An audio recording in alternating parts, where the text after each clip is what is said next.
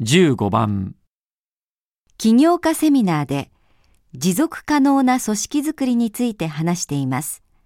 先生は何が重要だと言っていますか？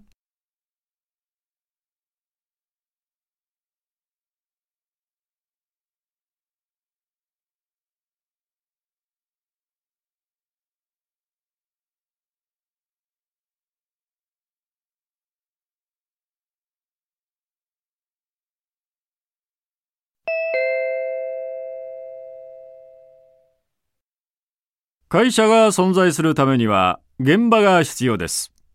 需要に対して答え、利益を得る場です。この利益という養分を得て会社は大きくなる。会社は常に養分を必要とする木のようなものと言えるでしょう。木が大きくなれば大きくなるほど多量の養分が必要となるので、根は養分、つまり利益を求めて伸びていきます。それが会社の本質であることを経営者は理解しなければならない。